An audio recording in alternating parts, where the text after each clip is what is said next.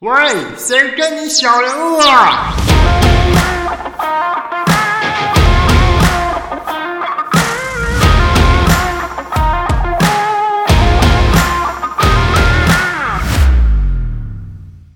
有有有，欢迎收听我们《谁跟你小人物》的编辑台时间，我是阿温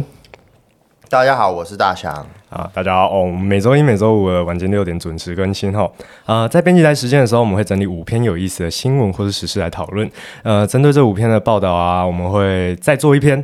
啊比较深度的讨论啊。哦，从五篇里面选一篇啦。对，从五篇里面选一篇。好啦，我们看看今天有什么新闻可以跟大家分享，好不好？OK，好，首先呢，呃呃，因为我们双十连假哦，我们我们一周没有更新嘛，对不对？一周多、一哦，周多。应该有一周。上次应该已经上上礼拜五上上礼拜五，对对对，哦上上礼拜五，对。好，我们来讲一下双十连假的事好了。呃，首先国庆焰火乱成一团，灭火器上台求助交警，然后被警察呛说：“谁理你们啊对吧、这这超夸张的。虽然说我那时候人不在台湾啦，嗯对啊，不过我觉得会发生这种事情，真的蛮蛮荒唐的。？”就是提早二十分钟释放这件事情，基本上不可能吧？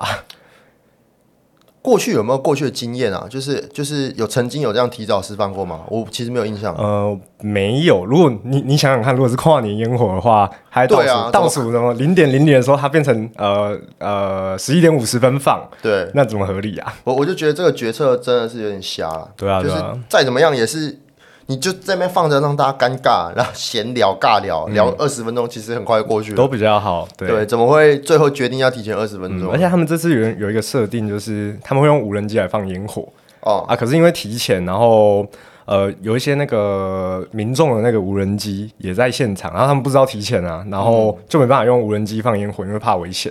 我后来看到呃，官方出来说是有几台，九十几台是吗？还是？对啊，对啊，对啊，但是其实没有那么多台。嗯，没有那么多台啊，这也没有用。对，但是但反正我就觉得很瞎啦。嗯，那纳税钱就是用在这里。啊，针对这个新闻，你有什么想要想要讨论的？因为我刚从浪人记回来，然后就有关注一下杨大正的他的 FB，啊哈，对他超生气的，他不简直把那个卢先卢先骂爆了，是我我也会超生气。他真的超生气。其其实不管是是不是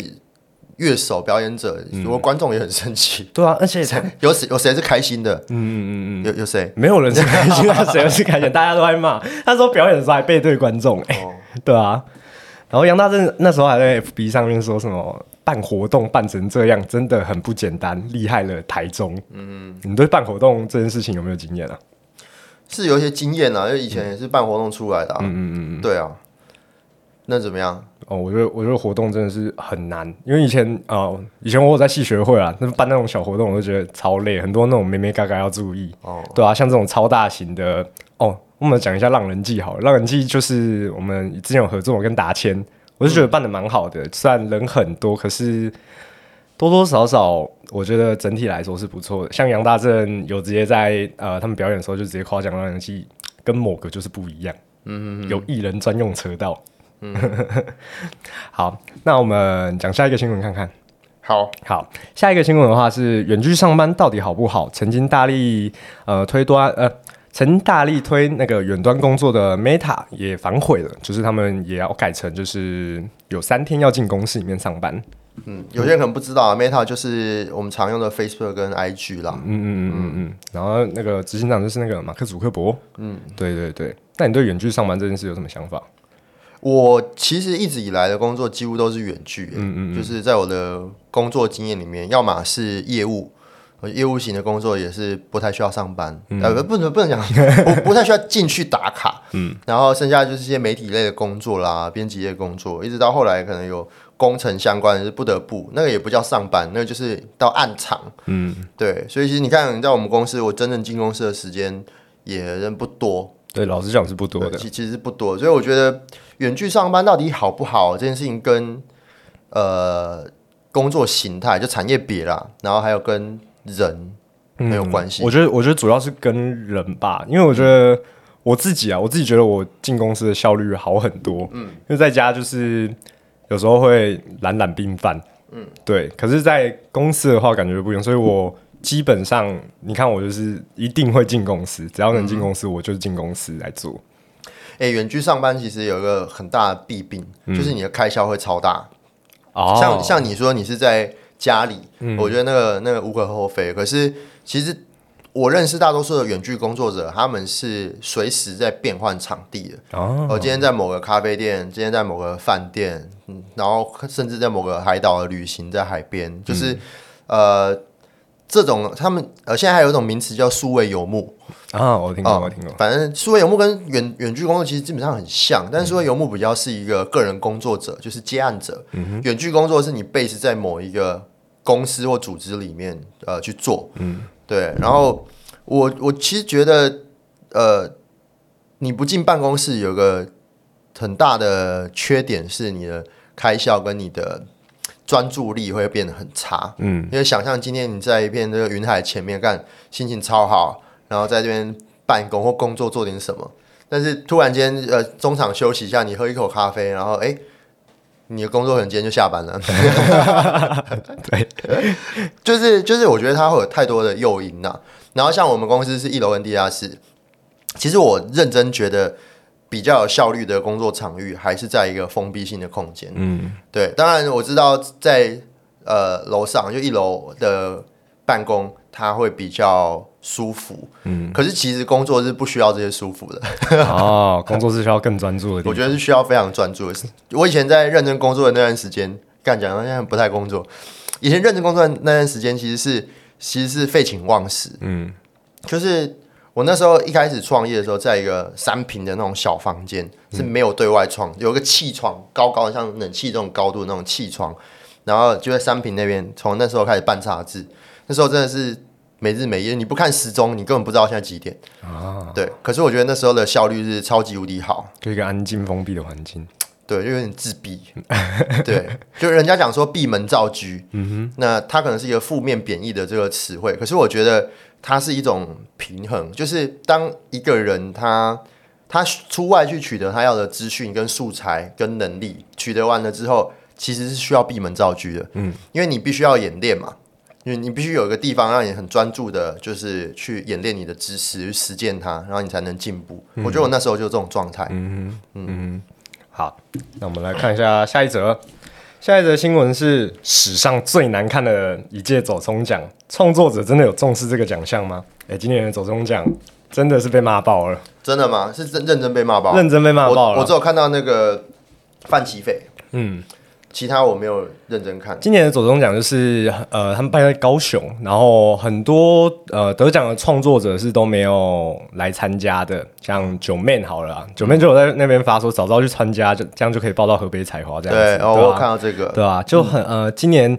还有像是中间有一个很尴尬的桥段，就是走音奖，就是好像有点他们歌唱的好，可是就有点那种拖时间的那种感觉。嗯哼，对。然后还有像是颁奖者没有准备啊，就是对入围者都不太认识，就是基本上这种很基本的东西好像都没有做好。然后得奖者没有出席啊，或是得奖感言都没有准备好，就是好像对这个奖项一点尊重的感觉都没有那种感觉。嗯哼对，就引发很多那种网友在挞伐，就说今年真是办最烂的一届。真的，你怎么看？你你作为一个 千禧世代，千禧世代，我 假设啦，我我当然会希望就是，嗯、如果我到了现场，嗯，因为我没有到现场，可是如果我到了现场，我会想看到我的那种颁奖者去，呃，他得奖了，他可以在台上讲他的感言啊，就像是我们金钟金曲奖好了。不管再忙，他们都会空出时间来去参加这个奖项。我不知道，就是呃，这些 YouTuber 对走中奖这个奖项的看法是怎么？因为老实说，这其实已经是 YouTuber 可以团聚吧一个唯一一个奖项了。嗯哼，对，所以我觉得不参加这种感觉，就是你们好像不太重视这个奖项，尤其是当现在呃短影音又崛起嘛。你知道短影音有最近有他们自己的奖项吗？叫金克奖。哦，我知道，我听说有听过，对。然后可是走中奖，虽然他们有说他们没有要刻意区分，就是长影音跟短影音的部分，呃，他们走中奖也有十帕比例是那个给短影音创作者的，嗯哼，对。可是认真觉得短影音这部分对走中奖来说，嗯，我自己觉得啊，他们可能说有重视，可是好像也还好的那种感觉。嗯嗯，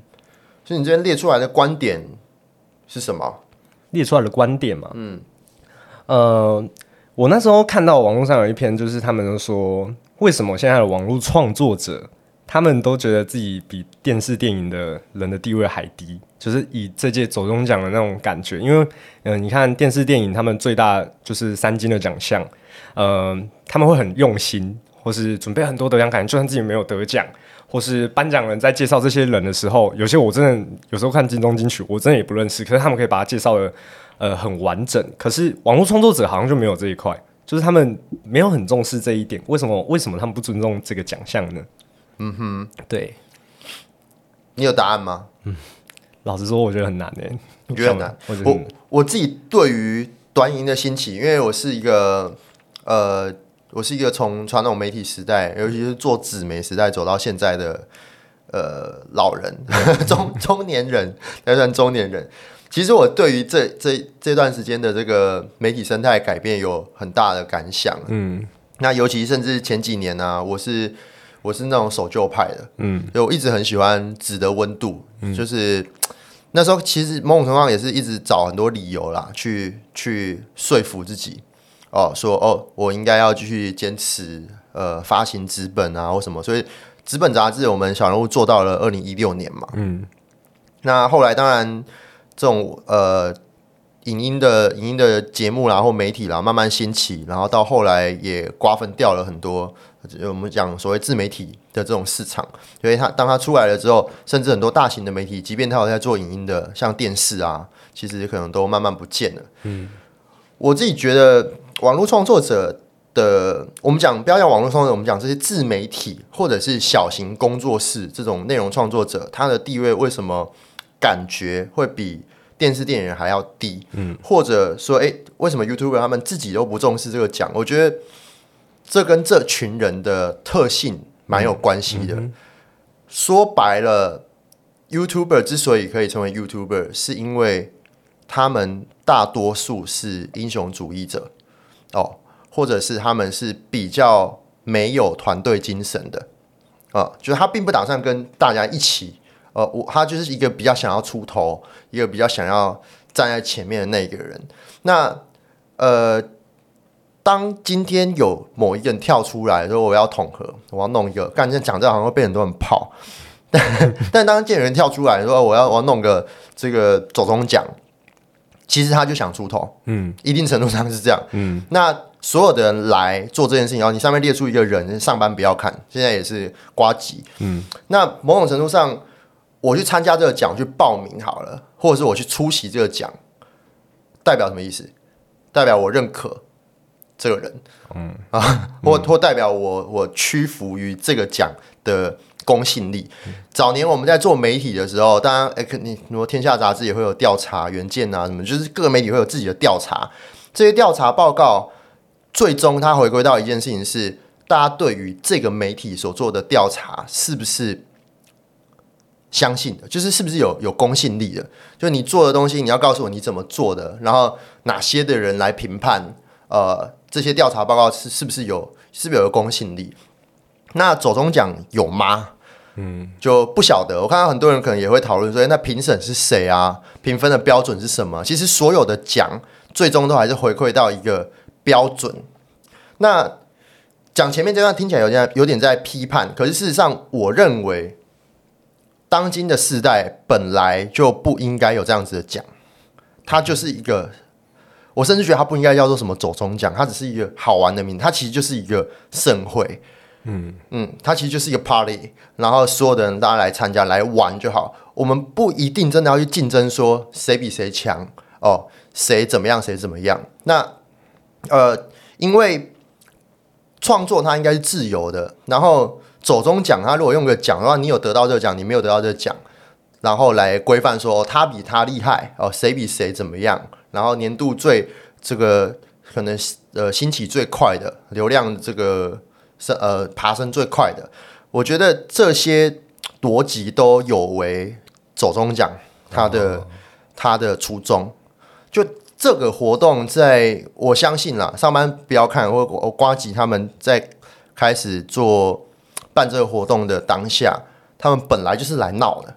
哦，是啊，第一件事，第一对啊件事，，所以他他本来就是用一个很开心的角度去做这件事情。我他可能定掉了你说这种什么走音奖，或者是定掉了很多莫名其妙的，你你有时候根本无法去明确定义。可是我觉得他就是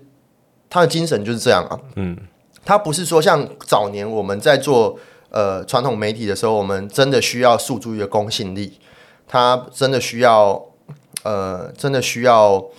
例如说影视啦，我们可能会看灯光，会看呃怎么样的制作，然后所有东西是相对严肃看待的。但当今天走到了自媒体时代，其实很多事情它只是娱乐产业，嗯嗯，甚至娱乐或是泛娱乐产业，就算它是很知识性的内容，其实它都是基本上是不考虑公信力的。呃，我今天乱讲话，我有流量，或是人家喜欢我就好了。那我们如果再拉回来远一点点讲，当今天自媒体的时代。我们诉诸的叫做第一个今走中讲，它可能是一个派对、一个盛会，要不要参加，那就是一个我我喜不喜欢、我开不开心、我爽不爽的问题。我我没有非得要很重视它，我我我觉得我可以，呃，我的观点会是这样。那第二个就是，如果大家都参加，而我又是一个英雄主义或者是一个很懂得制造话题跟流量的 YouTuber，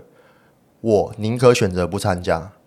哦，这样我不是更有话题吗？嗯哼，你可以想象，呃，九妹她如果今天亲自出现在这个地方，甚至她搞不好从一开始就知道河北采花会去了，也许啦，阴谋论随便。但是，但是如果没有发生这件事，如果他当天就在现场，他流量甚至少了一点，嗯，那那当我们退了一万步，重新就更远一点来看这件事情，我觉得这一切都很合理。那某种程度上是因为我们乐听人。就喜欢，嗯哼，而他们需要的也正好就是这些喜欢，嗯哼，对啊，所以我觉得如果是走中奖这个东西，它跟呃小人物要做的东西会蛮接近的，就是呃，因为这些人他们本来都是素人，而他们本来都有一些才华，都有一些魅力，然后他们都有呃到商场上面各他们各自有各自的盘算，那最后造成这样子的结果，我觉得其实是我们的乐听人跟普罗大众的。的思维并没有跟上，并没有跟上这些很自由、呃很开放的风气。嗯，我觉得乐听人还是蛮重要，它影响我们会做出怎么样的作品。对对，以现在呃 YouTube 来说话，就现在有点像时代变迁的感觉，就从纸本变到 YouTube，现在 YouTube YouTube 又要转短影音的感觉。对啊，对啊，所以你说网络上热比，你的观点写说，哎，YouTuber 自己都不重视这个奖。呃，其实其实提出这个观点背后的意义，就是提出观点这个人很重视这个奖啊啊，对啊，那那谁认真谁输啦。好，我们来看下一则新闻，最近最火红的一句话：“你长得很像茶碗蒸。”嗯，刚才有讲到世代隔阂嘛，对不对？那呃呃，茶碗蒸这件事情呢，简单说一下，就是呃，有一个人啊，然后他就喝醉了，然后到那个蒸鲜里面，然后就是骂说：“哎，你长得很像茶碗蒸。”然后他们就对呛起来，然后就开始打嘛。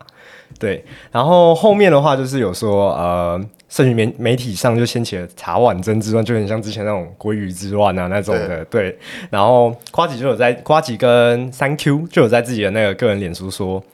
呃，现在公司年轻人都在谈论茶碗蒸这件事情，嗯，可是三十后半的人来说，一脸迷茫，就是干这种东西有什么好好讨论的？对，就是是现在世代隔阂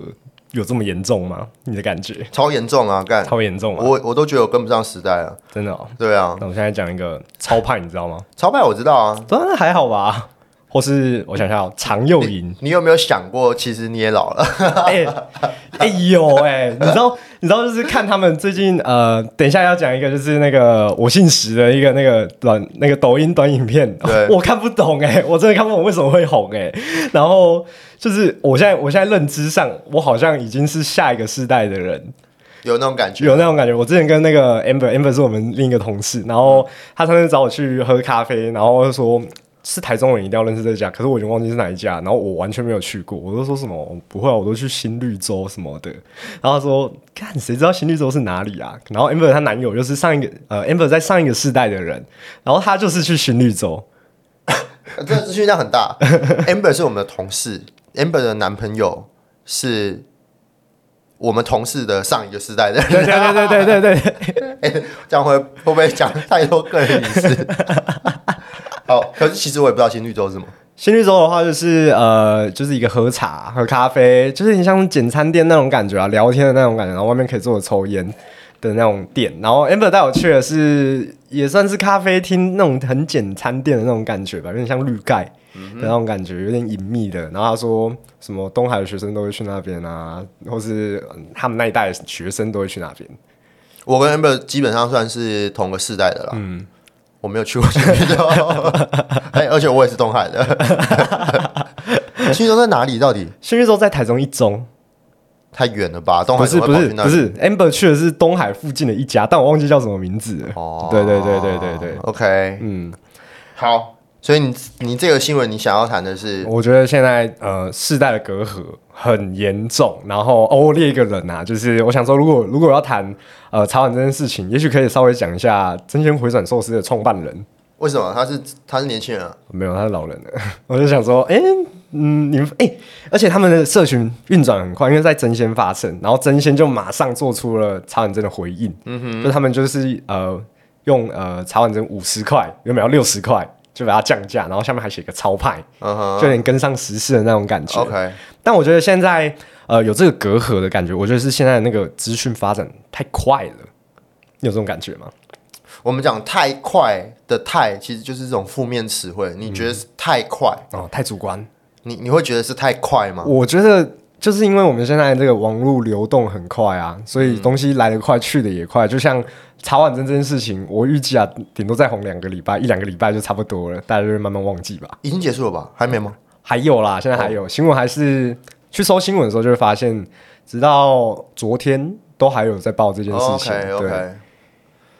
呃，因为我觉得快不快，它是一个相对值嘛，对比过去当然是快的。嗯呃，但是不是太快？嗯哼，我个人这干这超个人的，超个人的观点，我不觉得太快。你不觉得太快？嗯嗯哼，怎么说？嗯我我对于资讯时代的看法，觉得太多，太多哦，确实，但不是太快。嗯，就是举例来说，这个事情，如果我是新闻类的总编辑，嗯我根本不会想要把它放在呃一条新闻。嗯哼干妈，每一天有多少的人喝醉酒打架，一大堆事情，为什么我要选这一条？是刚好我的社会线记者跑出来，然后跑跑到这一条，然后分享这个讯息，还是我今天作为一个总编辑，我在看的时候觉得这一句话很好笑，所以我决定把它做成一条新闻。那如果如果是我很主观的判断，我会认为这件事情它的社会意义根本不大。对啊、一点社会意义都没有。那那有太多打架的群群殴的事件，远比这件事情重要多了。它只体现了两件事，第一件事情是我的社会性记者妈干超废，嗯哼，就是他只能跑到这种等级的新闻。第二个是我在下这个判断的时候，要么今天没有其他呃社会线来说，没有其他的新闻好跑了，好做了，所以我选了这一条；要么就是我在看这条的时候，我觉得很好笑，然后我觉得这个我主观认为，我作为总编辑哦，我主观认为这件事情会爆，嗯，甚至我跟真仙的老板有认识。啊，之类的，OK，就是好，我们媒体人的想法就是这样，就就是这么鸡巴。可是因为我我做过总编辑，我甚至也做过新闻类的总编辑，我觉得这件事情就是很有蹊跷，然后这件事情体现在的是这件事情根本不值得一提。那当它值得被提出来，甚至被做成这样子的东西的时候，呃，它就没有想象中那么单纯。嗯哼，对啊，那那是否太快呢？我觉得，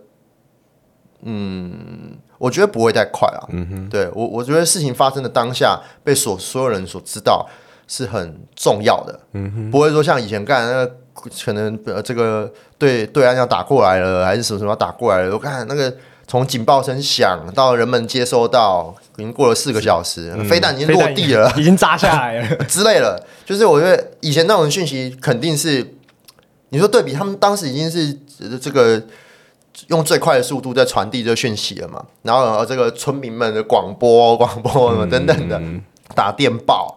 呃那现在当然我觉得不不需要那么久，嗯，可是可是资讯这么快的情况下，我觉得最重要的能力反而是筛选。那一定程度上，我们像 iPhone 也好，呃，智慧型手机也好，我觉得它推波助澜了很多东西，就包含说每一个人现在都是自己的新闻台，就是你可以选择你要发布什么样的讯息，你也可以选择你要记录什么样的东西。就是，嗯、在二零一三年的时候，呃，一二零一四年的时候，我们公司办过一个叫全民记者的活动，然后那时候我们就是觉得说，哎，这时候刚好社群兴起，然后那时候还是脸书的时代，我们就觉得，哎，每个人如果可以各自去各自记录这种小人物的故事，每一个人都作为一个发生点，然后汇集在我们平台上面，我们作为一个呃主要的聚合新闻聚合器的这种角度去做。那场活动做的也还不错，我们那时候刚好呃遇到一个新闻叫做郑捷水晶杀人案啊，啊、那郑捷随机杀人案，他当时就讲了也是一段话，叫做他问为什为什么你要随机杀人？郑捷就说我想要做一件大事。嗯，哦，那那件事情其实让我们很有让我哦，我当时时时任呃《小人物》杂志的总编辑，我就很有感觉。我觉得呃大事的定义当然有很多，但确实很多的人呃是为了想要夺取更多的目光而做这件事。那我们当时办的那个全民记者活动，就叫做“他想做一件大事”。嗯，然后我们想要去采访身边、关心身边的人，心里面真正想要做的事情，未必是杀人。对，但但我自己觉得，我们现在这一代的人，包含像我爸爸好了，哇，他整天他如果在家就整天那边滑短影音，坐在同一张椅子上、同一张桌子上，这一划就一整天，这几乎是一整天。然后茶来伤口，饭来张，就茶茶来伸手，饭来张口，就就这样。我其实有时候看了觉得，哎，这是一个什么样的世代？就是就是很很遗憾，而且这些东西多半是不见得那么有内容的，或者即便是有内容的，也不见得那么有公信力。确实，嗯，是不经思考的。对啊，所以我觉得像我们这个年代，干我们来录这种什么莫名其妙的 podcast，然后前阵子还做我们的网站，某种程度上，我认为筛选是非常重要的。嗯，对啊，可是我们多半已经中毒，就没有办法去克制说，呃，我不想看这个，我不想看那个。嗯，这多少还是会滑到啊，就滑了就看了，曾曾经有一度啊，就是曾经有一度，呃，我忘记是几年前，但是有有一阵子，因为脸书上面的广告跟叶配文太多了，然后那时候有一个呃，算是媒体人的运动，或者是这个业内的大家一起一起的共识，因为我们认为演算法这件事情推播了太多无用的讯息给我们，哦，所以那时候就很多的媒体人啊，大家就比较比较有理念的、理想性的媒体人，就就是去号召说，当你不想看到这个贴文、粉丝团贴贴的这个东西，你就在右上角，然后然后呃，就是有个三个点点或什么的，把它按下来，然后就写说我不想看到这则贴文，啊，有有，这个我记得，然后或者是隐藏所有贴文，所以在那个时候，社群媒体就经营脸书粉丝团，我们大家都很重视。嗯，你你发的那个贴文哦，不能发太多，频率不能太高，然后我们会很重视一个指标，就是隐藏所有贴文。哦，那是看得到的，是吗？但是看，就是你会知道我发了这个贴文之后，因为别人看到这个贴文，然后隐藏所有贴文。那我们那时候也有一些粉丝量，说哦，看今天发了这一篇，虽然说流量也蛮不错的，可是居然有十个人 隐藏了我隐隐藏所有的贴文这样。对，然后我觉得这件事情它还是一个很本质的逻辑，是我们真的需要很大量的筛选啊，必须拒绝。对啊，那短影音的兴起，诚如你说上面那个呃走中奖也是啊，金克奖也是啊，其实其实演算法。演算法就像一种毒品一样嘛，嗯，因为他知道你喜欢什么，就他推这些东西给你。可是真正有办法在这个时代出类拔萃的，不管是创作者或者有潜力的人们，他应该都是有办法拒绝自己喜欢的东西的。嗯哼，对啊，好，刚才讲到演算法短影音嘛，我们来讲下一则新闻。下一则新闻是二零二三最火红的短影音“我姓郭”，政治人物可以认真讨论政治吗？哎、你有没有看那个“我姓郭”的那部短影音？我有看啊，而且你写这个其实就是一个，嗯就是那个那个很骗流量的标题啊。二零二三还没过完，你怎么知道最火？哎、哎怎么可能？我觉得，哎、他一天就八十，哎，快破百万哎、超扯的。嗯，好，你说，呃呃，二零二四的总统大选呃登记在即嘛，然后那个郭台铭为了争取年轻人们的那个联署投票，然后他就跟呃最近那个网红立赫阿嬷一起跳抖音歌，就是还改改编歌词，然后就那个我姓郭，没人赚的比我还多，然后、呃引发了很多负面的声量啊，然后后面的话呃因为正反声量很多，然后最后他们的话是把全部跟网红合作的影片。呃，短影音全部都下架了，然后就说他们会认真讨论政治这件事情。嗯嗯，我自己是觉得现在政治人物越来越偏网红化了吧？我觉得以郭台铭就算是很典型的一个例子。嗯嗯，他可能觉得刚开始要吸一点流量，毕竟那连署还是要过。虽然我觉得他就算不这么做，连署也会过，但是目光现在确实大家都在郭台铭的身上。那目光吸过来之后，感觉他们可以认真讨论政治的，是这种感觉嘛？所以他们才把影片都下架，有点有点呃知错了，然后、哦觉得是手段吗？手一种手段的那种感觉，哦，对，其实其实政治人物开始重视网络行销，呃的时间点应该是柯文哲。柯文哲嘛，嗯，当柯文哲那什么白色力量崛起啊、柯批啊的那个时候，应该是二零一六吧？嗯，就是他第一次选台北市长的时候，，对，嗯，那个时候是我觉得所有的政治人物开始重视说，哇，一个素人参选，然后呃，可以透过网络的声量，然后透过年轻人，就真的让他选上了。嗯，对，而且好像好像还是高票嘛，那时候第一次是因为第一次民进党没有没有派候选人，哦。所以就只有柯文哲跟忘记忘记另一个是谁，反正嗯。那时候柯文哲是赢很多的，对，嗯，对啊，所以我觉得政治人物网红化这件事情，应该要应该可以回溯到柯文哲那时候了，然后民众党的成立啊，那诶。你上面写的这个人写到了郭台铭，事情写到呃政治人物网红化，嗯，然后最后你提出来的观点是为了流量宁愿当个小丑，这件事情我们我们拉回来做，如果想要做的深度内容而不是新闻的话，嗯，我觉得想要探讨的是，呃，没有流量的专业人士，嗯跟有流量的小丑，嗯我觉得大家会选择做哪一个？嗯，我觉得以现在民众的观点，大家会选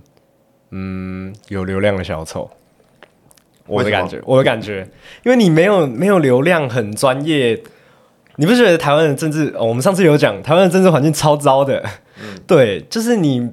就算你没呃，你很专业，可是你没有流量，大家就是不会看你啊。然后有流量，大家才会关注你。像呃，讲个之前最红的韩国语，呃，